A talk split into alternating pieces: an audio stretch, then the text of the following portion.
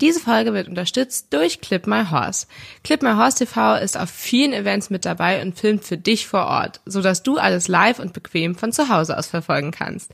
Morgen beginnen die FEI World Equestrian Championships in Herning mit den Dressurreitern und enden nächste Woche Sonntag, den 14. August, mit den Spring- und Paradressurreitern. Wenn ihr dieses großartige Ereignis nicht verpassen möchtet, dann schaltet ein auf Clipmerhorst TV und FEI TV, um die emotionalsten Momente der Weltmeisterschaften zu euch nach Hause zu bringen. Für all diejenigen von euch, die noch kein Clipmerhaus TV Premium-Mitglied sind, haben wir einen Geheimtipp. Meldet euch einfach für den kostenlosen Probemonat an und genießt einen Monat lang alle Vorteile der Premium-Mitgliedschaft und das völlig kostenlos, inklusive der Weltmeisterschaft. Mit dem Code STABLETAINMENT10 könnt ihr nach dem kostenlosen Probemonat 10% auf die Premium-Mitgliedschaft sparen. Wir wünschen viel Spaß beim Ausprobieren und kostenlosem Schauen bei Clip My Horse TV. Und jetzt erstmal viel Spaß mit einer neuen Folge Stabletainment. Stabletainment, der Reitsport-Podcast. Mit Mira und Lisa. Hallo, heute eine spezielle Folge, denn ich bin gerade in Hamburg, bei Hamburg, in Neuwolmsdorf, bei Dominik Erhard zum Lehrgang mit meinen beiden Pferden. Ich war ja schon mal hier und das Thema hat euch wahnsinnig interessiert und deshalb habe ich Dominik gefragt, ob er nicht Lust hat, mit mir zusammen ein bisschen aufzunehmen. Und deshalb setzen wir hier zusammen und ich dachte, Dominik, wir sprechen als erstes mal kurz über dich. Du kannst dich einmal vorstellen, vielleicht ein bisschen was zu deinem Werdegang. Ja, also mein Name ist Dominik Nathanael Erhardt. Ich bin gebürtig aus dem Allgäu und ähm, da war mit Pferdezucht und Dressurreiten nicht ganz so viel los. Deswegen bin ich etappenweise immer mehr in den Norden. Und seit 13,5 Jahren bin ich hier auf der Reitanlage Bösch als äh, selbstständiger Pferdewirtschaftsmeister und bilde ja Remonten von klein auf, also dreijährig bis hin zur Grand Prix Ebene aus und ja, reite ein bisschen Turnier, bilde gerne Reiter und Pferde aus, habe Auszubildende. Jetzt habe ich insgesamt 22 Auszubildende ausgebildet. Ja, habe sowohl die Bereiterprüfung als auch die Meisterprüfung mit Auszeichnung bestanden und ähm, mache so mein Ding und habe Spaß daran. Du gibst ja auch relativ viele Lehrgänge deutschlandweit. Dazu kommt immer wieder die Frage, welche Voraussetzungen man denn erfüllen muss. Ich glaube aber, es ist tatsächlich einfach so, dass du restlos ausgebucht bist, oder? Mhm. Also tatsächlich sind die sehr ähm, nachgefragt und ich kann nur pro Lehrgangswochenende maximal 16 äh, mhm. Teilnehmer unterrichten. Das heißt also acht Stunden in der Reitbahn, dann habe ich so im Halbstundenrhythmus äh, Zeit für Einzelunterricht. Ähm, die sind gut gebucht ähm, und leider auch äh, schon meistens ein Jahr im Voraus. Mhm. Ähm, da ich ja selber noch viel turniermäßig unterwegs bin und auch noch ein paar freie äh, Wochenenden haben möchte, ähm, beläuft sich das immer so auf maximal 14 Wochenenden im Jahr, wo ich Lehrgänge gebe. Also sieben im Frühjahr, sieben im Herbst und dann ist auch schon vorbei. Deswegen ist das immer schwierig, da noch neue Leute aufzunehmen. Aber es kann immer probiert werden bei den Stationen, wo die Organisatoren das äh, betreuen. Nun bin ich ja hier mit meinen Pferden und was auch ganz viel gefragt wird und mich natürlich auch brennend interessiert, ist deine Einschätzung zu meinen Pferden, die ja sehr unterschiedlich sind. Vielleicht kannst du da ja mal ein bisschen was sagen, was du bisher so mitgenommen hast. In der Tat sind sie sehr unterschiedlich. Ich habe dir ja auch schon mal, ähm, als wir so miteinander gesprochen haben, gesagt, dass ähm, wenn du Dino zuerst gehabt hättest, wäre es schwierig gewesen für mhm. dich, den so zu verstehen und den so zu nehmen, wie er ist und vielleicht eher schwer, den auszubilden. Währenddessen der andere dir das Ausbilden, glaube ich, nicht so schwer gemacht hat. Ähm, die sind vom Grundtyp her sehr unterschiedlich. Äh, der eine extremst, der junge gehfreudig Dino, äh, extremst leistungsbereit, so von seiner Energie her. Aber man muss diese Energie eben auch bündeln lernen, mhm. ja. Und ähm, da hast du wirklich die nötige Geduld und äh, das nötige fachliche, auch von der Kompetenz her, ihm das langsam angedeihen zu lassen. Der ist halt so ein bisschen mh, mm, nicht nur elektrisch gehfreudig, ähm, sensibel, sondern auch so ein bisschen speziell, hat so ein bisschen seinen eigenen Kopf und das muss man so ein bisschen in die richtigen Bahnen lenken. Da kann ich dir vielleicht auch ein bisschen behilflich sein jetzt an diesem Lehrgang oder hab schon mal, aber insgesamt bist du da super auf dem richtigen Weg und äh, machst das alles richtig. Das heißt, du willst damit aber auch ein bisschen sagen, dass ein Pferd wie Dino für einen blutigen Amateur, sag ich mal, eher nicht das richtige Pferd ist. Sicherlich auch, wobei sie das beide nicht wären, okay. sage ich mal. Also ähm, Dino würde ich mir jetzt als äh, Amateur oder wenn jemand zu mir kommt und sagt, ich reite so Klasse L und ich möchte gerne ein junges Pferd haben, berate mich da, was ich ja häufig mache, fahre mit denen auf Auktionen und so weiter, ähm, würde ich definitiv ähm, sagen, nimm da eher Abstand mhm. von ähm, oder gib in mir drei Jahre im Beritt. Äh, ja. Danach gucken wir mal, mhm. wenn er dann sieben, mhm. achtjährig ist, ob du das bedienen kannst. Mhm. Gell? Ist ja auch nicht irgendwie Sinn und Zweck der Sache, weil die Leute wollen ja Pferde für sich kaufen, die sie dann auch selber reiten können. Ja, also nicht unbedingt das, was man für einen Amateur raten würde. Mhm. Ähm, bei Samba äh, ist es so, den würde ich jetzt auch nicht unbedingt als Amateurpferd sehen, äh, glaube aber, dass der dir das Ausbilden verhältnismäßig leicht gemacht hat. Das hängt aber einerseits damit zusammen, dass er hochintelligent ist und ähm, lernen möchte, lernbereit mhm. ist.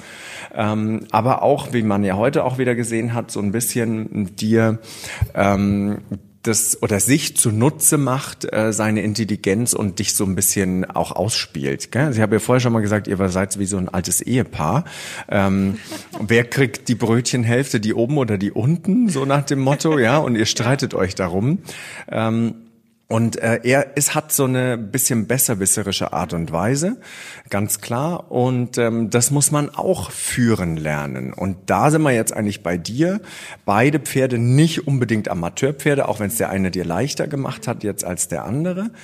Dennoch muss man ganz klar sagen, ähm, hättest du nicht die, den Ehrgeiz, hättest du nicht äh, dein ähm, sich einfühlen ins Pferd, hättest du sicherlich auch nicht die richtige Anleitung von vorherigen Reitlehrern gehabt und dein autodidaktisches ähm, Selbstbeibringen, was du vom Grundtyp her einfach bist, ähm, dann hättest du sicherlich auch nicht geschafft. Also es ist eine Illusion, wenn so Leute dich im Internet sehen und denken, Mensch, die kauft sich da ein dreijähriges Pferd mhm. ähm, und äh, kriegt es irgendwie hin, binnen sechs, sieben, acht Jahren das von null zu Grand Prix auszubilden. Da muss man ganz fairerweise sagen, eigentlich ist das nicht die Regel, eigentlich geht es gar nicht. Das ja? ist aber auch total wichtig zu sagen, dass das nicht die Regel ist, ne? Dass natürlich jeder sich irgendwann mal ein Pferd kauft, ein junges wie ich und ich glaube ich, einfach vielleicht auch durch eigenen Biss viel, aber auch durch gute Trainer überhaupt so weit gekommen bin. Spielt dir alles so ein bisschen rein, glaube ich, gell? Mhm. Also so zum einen die richtigen Leute gehabt zu haben, die einen auf den richtigen Weg bringen, dann ähm, dein Ehrgeiz und dein an dir arbeiten und dein selbstkritisches Vorgehen, aber selbstverständlich, glaube ich, auch so seine ganze Art deiner Reiterei oder dir, besser gesagt, ähm, dir ähm, gerecht werden zu wollen. Das ist einer, der möchte dir gefallen, ja. Was würdest du denn sagen, worauf man als Amateur achten sollte, wenn man sich ein Pferd kaufen möchte und sich auf die Suche begibt? Also ich glaube, viele Amateure sind tatsächlich gut damit beraten, ähm, professionelle Hilfe anzunehmen. Mhm sich erstmal einen guten Stall zu suchen, ähm, wo sie Hilfe bekommen, sei es reitunterrichtstechnisch oder beritttechnisch. Ähm, dann ist natürlich ganz entscheidend eigentlich, je weiter man selber ist vom Können her, also so ich sag mal von L aufwärts, mhm. desto äh, eher kann man zu einem ganz jungen Pferd tendieren. Ja. ja. und wenn man halt ähm, äh, selber schon Anfänger ist, macht es nicht unbedingt Sinn, sich ein drei- oder vierjähriges Pferd zu kaufen. Und das ja? ist ja ein häufiger Fehler, weil man denkt, es ist günstiger, ne? Und das ist es nach hinten raus eigentlich ja nicht, wenn man in Beritt und gutes Training und so weiter finanziert. Absolut richtig. Den das ist ein Trugschluss, gell? Den Fehler machen einfach viele. Ich kann das auch verstehen. Die denken, jüngere Pferde sind günstiger, da habe ich länger was von und letztendlich sind sie damit auch maßlos überfordert. Ja, gell? ja. Und da glaube ich, habe ich definitiv sehr viel Glück gehabt, Absolut. denn als ich vor zehn Jahren den Samba bekommen habe, war da ja auch erst drei und ich war sattelfest. So, das war's. Aber ähm, das ist nicht der Regelfall, dass das dann immer funktioniert und dementsprechend macht es schon Sinn, sich da entweder von Anfang an Hilfe zu holen ne, oder eben ein etwas älteres Pferd zu wählen. Können wir mal ein bisschen über Lektionen sprechen, denn da bist du ja definitiv vom Fach. Was ist denn deine absolute Lieblingslektion? Tatsächlich ist es so, wenn wir jetzt in die höheren Lektionen mhm. gehen, weil je höher es nun mal wird für einen Profi, je anspruchsvoller, desto schöner ist das dann auch. Muss ich tatsächlich gestehen, ähm, ich liebe Pirouetten. Mhm. Das ist etwas, was mir selber unheimlich Spaß bringt. Und mittlerweile liebe ich zum Beispiel auch Zickzack-Traversalen im Trab und im Galopp. Und für mich war, als ich persönlich den Sprung von der Klasse S in die Grand Prix-Klasse bewältigen musste, als ich noch jung war, die größte Herausforderung, Zickzack-Traversalen im Galopp zu reiten, mhm. eben mit dieser Aufteilung drei Sprünge nach rechts, ja. sechs nach links, Wechsel, sechs nach rechts, Wechsel wieder zurück. Also dieses 3-6-6-6-3. Und weil das schnell mal ein Schleudertrauma mhm. werden kann, habe ich das tatsächlich bis zum Abwinken ähm, auf dem Stoppelfeld geübt, weil da war eben mal 60 nach 60 Metern nicht Schluss. Okay. Ich konnte einfach mal weitermachen, immer wieder sechs, sechs, sechs, sechs Mal gefühlt Kilometer lang und habe dann so ein so ein äh, spielerisches Gefühl dafür bekommen, ähm, weil das ist eine sehr schwere Lektion und interessanterweise ist es ja häufig so, dass das, was einem am schwersten fällt, weil man es so oft übt, irgendwann da seine eigene persönliche Königslektion wird. Weißt du, wie ich das meine? So ist es bei mir gewesen. Na, dann kann ich ja hoffen, dass das mir irgendwann auch so geht. Finde ich nämlich auch sehr schwierig, muss ich sagen. Aber wir können ja mal ein bisschen in die Richtung Lektionen für Mehrklasse L oder M gehen, wie zum mhm. Beispiel das Schulter herein. Finde ich persönlich auch eine sehr schwierige Lektion, korrekt zu reiten. Hast du ja auch schon hier gemerkt. Hast du eben mit mir geschimpft, dass ich da am Anfang sehr doll eher Schenkelweichen reite. Und ich denke, das geht ja vielen so. Wie wird's denn korrekt geritten? Also erstmal zur korrekten Ausführung, wie es für den Betrachter aussehen soll, dass man ein Bild hat, äh, wie es ähm, optisch aussehen soll. Das Pferd befindet sich auf drei Hufschlägen, ist gegen die Bewegungsrichtung gestellt und gebogen. Wir nehmen jetzt mal das Schulter herein links. Da kommt das Pferd mit der äußeren Schulter weg von der Wand, darum heißt es auch Schulter herein, wird also mit dem äußeren Zügel, der der Führungszügel ist, reingeführt. Parallel treibt das linke hinter dem Gurt liegende Bein, also der Schenkel, seitwärts die Hinterhand diagonalisieren gegen eben diesen äußeren Führungszügel hinaus. Gleichzeitig sitzt der Reiter eher einseitig belastend links und stellt aber auch das Pferd links. Und deswegen sage ich immer, spann deine gesamte linke Körperhälfte an. Das ist dann so gefühlt vom Schulterblatt über die Hüfte, Gesäß bis hin über Wade und Ferse, dass es eine senkrechte Linie gibt. Gefühlt spann diese Körperhälfte an, dann schafft dein Pferd auch innen hohl zu werden. Ähm, Schlüssellektion für mich Schulter rein immer. Gerade für die Leute, die sich so auf L-Dressur befinden und die Lektion ähm, kurzkehrt nicht so mögen. Häufig ist das ja so, dass man sich von A nach L-Dressur hangelt und da ist dann die Schwierigkeit Außengalopp, einfacher Wechsel und eben diese Kurzkehrtwendung oder Hinterhandswendung. Und ähm, oft vertut man eine halbe bis eine ganze Note, weil die Kurzkehrtwendung total misslingt. Die Pferde bleiben stehen, sind in die falsche Richtung äh, gestellt, sind nicht gebogen. Ähm, äh, der Reiter sitzt falsch. Es ist so dieses komplett neue Denken von diesen diagonalen Hilfen eben. Und ein gutes Schulterherein, sei es im Schritt, Trab oder Galopp geritten, hilft dem Pferd immer hinsichtlich Lastaufnahme, Hinterhandswinkelung, inneres Hinterbein, mehr Last aufnehmen eben, hilft dem Pferd ähm, in einer Gesamtdurchlässigkeit und eben dieses Verständnis für beginnende Versammlungen zu erlangen. Und das ist für mich die Lektion überhaupt. Und ich glaube aber ja zum Beispiel, das Kurzkehrt ist ja auch eine totale Gefühlssache. Ich persönlich mhm. habe mich damit auch total schwer getan. Und irgendwann gab es mal so einen Aha-Moment, wo ich wirklich gemerkt habe, wie das Pferd sich unter mir bewegen muss im Kurzkehrt. Und hast du da vielleicht noch einen Tipp für andere Leute, die gerade vor der Problematik stehen? Also die größte Problematik, glaube ich, die die Reiter in der Kurzkehrt haben, nehmen wir nochmal die Kurzkehrt links zum Beispiel, ist, dass die innere Hinterhand aktiv mittreten muss nämlich das linke Hinterbein. Und um dieses zu animieren, muss eben der linke Schenkel vortreibend einwirken. Der äußere rechte Schenkel, der hinterm Gurt liegt, muss die Vorhand seitwärts treiben. Und da machen die meisten den Fehler. Die denken immer an seitwärts treiben Hinterhand und dann fangen die an, hinten die Beine zu kreuzen und kommen vorne nicht rum. Und die Vorhand des Pferdes hat ja den viel längeren Weg als die Hinterhand. Ja? Somit muss man eher daran denken, außen auch mal den Führungszügel loszulassen, damit das Pferd überhaupt mal erst begreift, sich in die Bewegungsrichtung jetzt wiederum links zu stellen und zu biegen. Ja? Und viele knicken in der Hüfte ein und ähm, dann fallen die Pferde über die äußere Schulter eher aus. Also das Wichtigste ist, glaube ich, auch, das wird wenig gesagt, dass man sich in die Bewegungsrichtung gedanklich hineindrehen sollte und zwar aus dem Schulterblatt heraus, weil ja der Reiter das Schulterblatt des Pferdes unten widerspiegelt. Und wenn ich links sitze, dann bewegt sich mein Pferd in der Vorhand auch nach links. Ich vergleiche es immer ähm, mit der Tatsache, wenn man selber zum Beispiel ein kleines Kind Huckepack oben auf die Schultern nimmt mhm. und das Kind bewegt sich da oben und schaukelt nach links, dann ist man auch bestrebt selber, um den Schwerpunkt zu finden und die Balance zu finden und sich auszugleichen, selbst nach links Stimmt, zu gehen.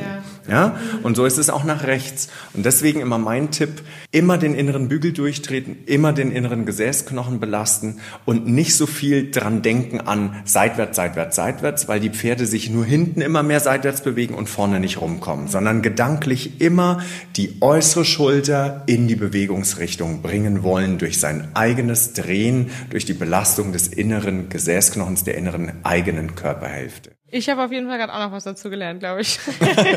Sehr gut. Und für viele wird immer unterschätzt, hm, das ist, glaube ich, auch nochmal was ganz Wichtiges. Ich bin selber so ein bisschen Autodidakt, habe mir viel abgeguckt, so bei anderen großen und guten Reitern. Aber ich habe damals schon vor der Lehrzeit die Richtlinien der FN Band 1 und 2 verschlungen. Und es gibt nichts, es ist meine persönliche Bibel, sage ich immer. Es gibt keine bessere Beschreibung, keine bessere Ausführung, Beschreibung der Hilfengebung, wie es aussehen soll, was für Fehler auftreten sollen. Und man kann sich das einfach nachlesen. Viele machen den Fehler, die wollen vom Reitlehrer erklärt bekommen, wie es geht. Natürlich macht der Reitlehrer das auch. Aber viel zu wenig Leute gucken heute noch in ein Buch und erlesen sich die einzelne Lektion. Da steht es nämlich genau drin. Und wenn man es liest, dann muss man es verinnerlichen und gedanklich durchreiten. Und wenn einem das korrekt gelingt, dann ist jede einzelne Lektion zum Nachreiten nicht mehr schwer. Also es ist so ein böser Satz, den mal, ich war in der Lehrzeit, da hat ein alter Mann zu mir gesagt, Reiten ist ganz einfach, wenn man es kann. So und so im Nachhinein heutzutage, jetzt bin ich bald 50, muss ich darüber schmunzeln, weil er hatte recht. Mhm. Ja? Also ein Leben ist zwar zu kurz, um richtig reiten zu lernen, ja, weil du hast immer wieder neue Pferde, neue Herausforderungen und so weiter. Aber letztendlich ist es dieses ganze Verinnerlichen wollen. Ja, und dann erst beginnt eigentlich so das, was der Betrachter als optisch schön empfindet, wenn Reiter und Pferd miteinander verschmelzen und eine Art Paartanz entsteht. Ja, so eine Symbiose zwischen Reiter und Pferd, dass es leicht, ästhetisch und schön aussieht. Und das ist auch mein eigenes Bestreben schon immer gewesen. Das ist das, was mich, ich weiß nicht, ob es mich auszeichnet, aber das ist das, was mich immer angetrieben hat. Diese Schönheit daran, ja, zwischen Reiter und Pferd zu sehen sollte ja, finde ich, auch immer das Ziel sein, ne, dass irgendwann die Hilfen verschwinden. Ich glaube, wir versuchen hier mal zum Abschluss zu finden. Ich habe am Ende noch mal eine etwas gemeine Frage vielleicht. Und zwar wüsste ich gerne von dir deine zwei goldenen Tipps, die uns allen vielleicht ein bisschen weiterhelfen können. In Bezug auf aufs Reiten allgemein, oder? Ja, genau. Also zum einen hatte ich das vorher ja schon angesprochen, ist dieser Tipp Schulter vor, Schulter rein in allen drei Grundgangarten. Ich glaube, das ist die Schlüssellektion für alle weiterführenden Lektionen und auch zur Optimierung von Lektionen im niedrigeren Bereich. Ja? Vorausgehend tut natürlich Schenkelbein, Viereck verkleinern, vergrößern und so weiter. Und dann ist, glaube ich, das Allerwichtigste, viele reiten eine Grundgangart zu lang. Ich reite wenig eine Grundgangart am Stück, viele Minuten. Ich wechsle immer ab. Mhm. Und ich mache es auch manchmal so, dass ich nicht nur viele Übergänge, das wäre der zweite Tipp, also Übergänge, Übergänge, Übergänge, aber nicht Übergänge nach drei Runden Trab, sondern alle 20 Meter. Ja, alle 20 Meter Schritt Trab. Dann hören die zu. Die sind bei dir alle halbe Runde Zirkel und nicht drei Runden Zirkel Trab-Galopp-Übergänge zum Beispiel. Ja? Ähm, und da finde ich, da muss man, glaube ich, noch mal so ein bisschen in sich gehen und überlegen, was ist einem selber wichtig. Und ich glaube, das Wichtigste ist, dass dein Pferd dich verstehen soll. Und dazu musst du dich ins Pferd hineindenken und hineinfühlen. Ja, so. Und viele sind zu mechanisch da oben drauf, zu wenig bauchgesteuert, wollen für alles äh, einen Schlüssel haben, wie geht das? Was muss ich machen, wenn und so.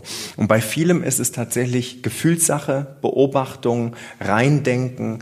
Ich bin so jemand, ich gucke mir Pferde auf der Koppel an, ich gucke mir die an, wie die nüstern ist, nicht nur die Augen und die Ohren, so der Klassiker, sondern wie die die Nüstern bewegen, wie die das Maul bewegen, wie sie unterm Reiter im Rücken aussehen, wenn der Rücken richtig schwingt, woran man das erkennt und so. Also da gibt's ja wirklich das über Jahre beobachtet und antrainiert. Da gibt's nicht so dieses so, so, so und so ist es, das ist so und so, sondern man muss es sich halt auch ähm, erarbeiten. Mein Tipp ist, ich glaube, man muss es grundsätzlich immer als Ganzes sehen. Wenn man Erfolg haben will, dann muss alles zusammen betrachtet werden. Der richtige Hufschmied, das richtige Futter, die richtige Haltung, das richtige Reiten, der passende Sattel, ähm, so als Ganzes betrachtet. Es ist nicht nur eine Sache. Es ist nicht nur der Reitlehrer, der verbessert werden muss oder so, weil der weiß es meistens sogar, ähm, sondern so das ganze System zu überlegen, was tut meinem Pferd gut? Wie kriege ich das hin, dass ich das auf meine Seite ziehe? Ja, so. Und letztendlich ist es so, und das war früher, glaube ich, auch mal ein Stück weit anders, gut reiten beginnt im Kopf und somit mit eigener Selbstkritik. Mhm. Wer immer alles immer auf andere schiebt, egal auch auf nach dem Turnier, auf die Richter auf dem Boden, auf äh, die Platzverhältnisse, auf zu kurz abgeritten oder zu lang oder sonst was, spielt natürlich alles eine Rolle. Aber letztendlich fängt es bei einem selber an. Und ich glaube, Erfolg kannst du nur haben, wenn du die Zähne zusammenbeißt, und zwar in jedem Sport ist das so. Selbstkritisch hinterfragst, bin ich auf dem richtigen Weg? Strenge ich mich wirklich genug an? Kann ich da nicht noch mehr zu tun von mir selber? Oder so auf die Tour, weißt du? Ich glaube, man muss nicht immer alles mh, hm, woanders suchen. Man muss in allererster Linie bei sich selbst anfangen und das ist in jedem Sport so und in jedem Studium und in jedem Beruf, aber da fehlt es vielen an Selbstkritik. Und meistens findet man den Fehler dann ja auch schon bei sich, wenn, wenn man, man, mal schaut. Hinterfragt und sich wirklich ähm, selber versucht mal zu reflektieren. Gell? Mhm. Viele brauchen ja auch äh, jemand, der ihnen den Spiegel vorhält. Mhm. Und ich bin halt so, dass ich schon den Leuten auch gnadenlos sage, was nicht gut ist mhm. und was sie auch an sich selber echt ändern müssen. Und das finden, ich bin ja jetzt hier im Norden angekommen, bin ja gebürtiger Bayer, ähm, finden die im Norden noch weniger gut als die im Süden. Ja, also im Süden, da sagst du schnell mal, hey du Arsch, und am nächsten Tag ist alles wieder gut. Das sagst du hier einem nur einmal, dann ist er erstmal beleidigt, so ungefähr. Also ich meine das jetzt nicht böse, ja. aber ähm, man ist im Süden, je mehr man in Richtung ähm, äh, südliche Gegend kommt, salopper in, in der Umgangsart. Direkter, ja. ja. Wobei man letztendlich ja nur dadurch lernt. Also ich persönlich, hast du jetzt ja auch schon gemerkt, mag das gerne, wenn man mich mal auf den Pott setzt und mir sagt, äh, das ist schlecht, weil nur so kann ich es ja auch verbessern. Nur von Lob wird man ja nicht besser. So ist es.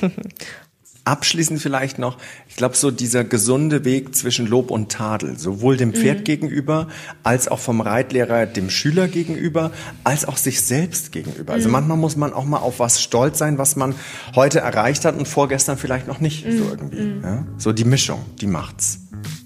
Stimmt. Ich danke dir. Super cool, Sehr dass das gerne. hier geklappt hat. Und ich freue mich auf das Training morgen. Ja, da gibt's dann Ausschnitte bei Instagram auf jeden Fall zu sehen und ja, wir hoffen, euch hat die Folge hier gefallen. Ciao. Stabletainment, der Reitsport-Podcast. Mit Mira und Lisa.